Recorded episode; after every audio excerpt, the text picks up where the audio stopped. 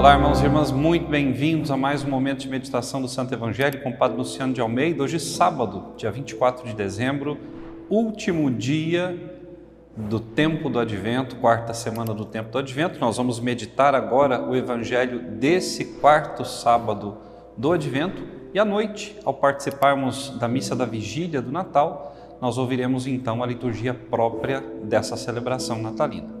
E eu quero te convidar a tomar em mãos a palavra de Deus que está no Evangelho de Lucas, capítulo 1, versículos de 67 a 79. Naquele tempo, Zacarias, o pai de João, repleto do Espírito Santo, profetizou, dizendo: Bendito seja o Senhor Deus de Israel, porque a seu povo visitou e libertou. Fez aparecer para nós uma força de salvação na casa de Davi, seu servo como tinha prometido desde outrora pela boca de seus santos e profetas, para nos salvar do poder dos nossos inimigos e da mão de todos quantos nos odeiam.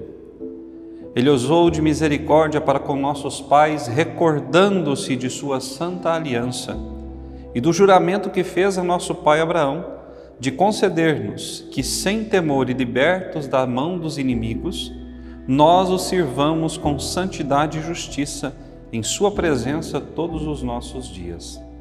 E tu, menino, serás chamado profeta do Altíssimo, pois irás andando à frente do Senhor para preparar-lhe os caminhos, anunciando ao seu povo a salvação pelo perdão dos seus pecados. Graças à misericordiosa compaixão do nosso Deus, o sol que nasce do alto nos visitará, para iluminar os que jazem nas trevas e nas sombras da morte e dirigir nossos passos no caminho da paz. Palavra da salvação, glória a vós, Senhor.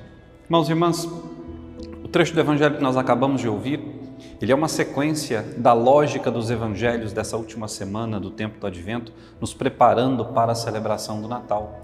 Na segunda-feira nós ouvíamos Zacarias que oferecendo incenso no altar do incenso do templo, visitado pelo arcanjo Gabriel, não crê na palavra de Deus proferida através do arcanjo de que ele seria pai, de que Isabel, sua esposa, na velhice conceberia.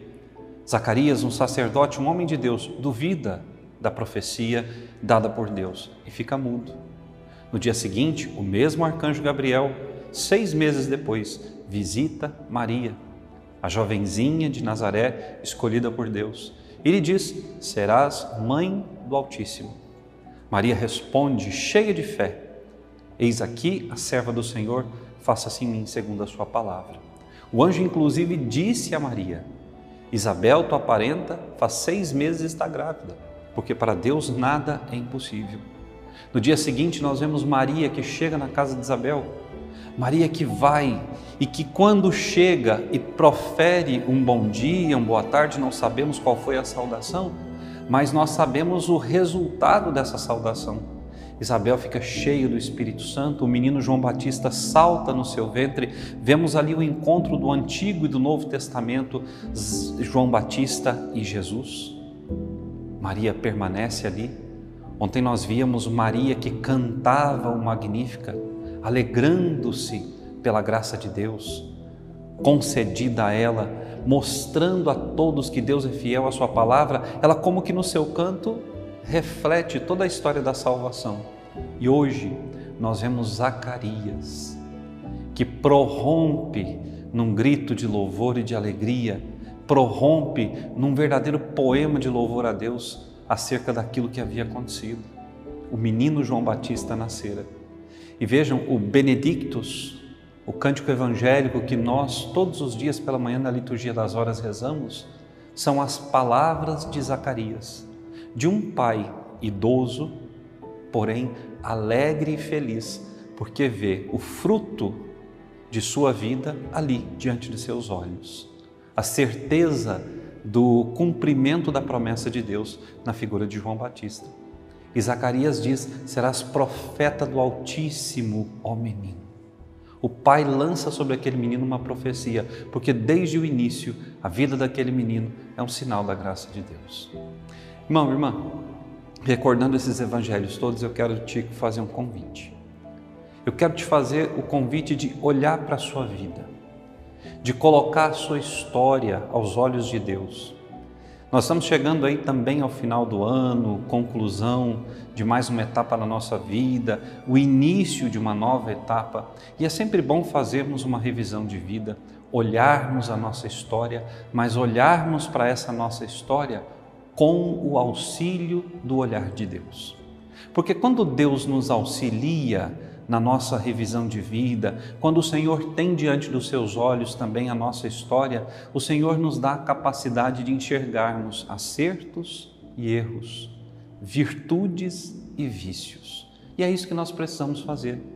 Eu quero te convidar hoje a passar a sua vida a limpo diante de Deus e ver como Zacarias, quantas vezes a salvação de Deus chegou à sua casa. Quantas vezes o Senhor veio te visitar veio te libertar das trevas e da morte. Quantas vezes o Senhor te animou com palavras dadas através de alguém que Ele enviou até você? Quantas vezes o Senhor te socorreu também por alguém que Ele enviou, às vezes até um desconhecido, e que te tirou das mãos do inimigo? Preciso, meus caros, fazer isso. Eu, você, cada um de nós precisamos nos colocar hoje na presença do Senhor e agradecê-lo, agradecê-lo pelas maravilhas que Ele realiza. Suplicar ao Senhor a força e a graça de não mais abandoná-lo, mas de reconhecer constantemente que nossos pecados, tendo sido perdoados pelo Senhor na cruz, não são mais um obstáculo para que a salvação do Senhor aconteça na nossa história, a não ser que nós queiramos. Nós vamos celebrar hoje à noite a vigília do Natal. A igreja em oração, unida, alegre, expectante, vai aguardar a volta do seu Senhor. Cristo nasceu de uma vez por todas, morreu e ressuscitou apenas uma vez. O que nós de fato celebramos é a nossa alegria pela volta do Senhor, que vai acontecer. Quando? Não sabemos. Mas é por isso que nós queremos estar de pé, preparados. Queremos estar firmes, fortalecidos na fé. Monsenhor Jonas Abib dizia que aquele que quer permanecer de pé para a segunda vinda de Cristo precisa adorá-lo. Hoje nós vamos ter a mesma atitude quando formos à missa à noite dos magos, dos pastores. Nós vamos adorar o Senhor, o único digno de louvor e adoração. E adorando esse Senhor, nós vamos colocar diante dos seus olhos, no seu coração e nas suas mãos, a nossa vida. E cantar um hino de louvor por sua misericórdia sem fim. Que Deus te abençoe e até amanhã.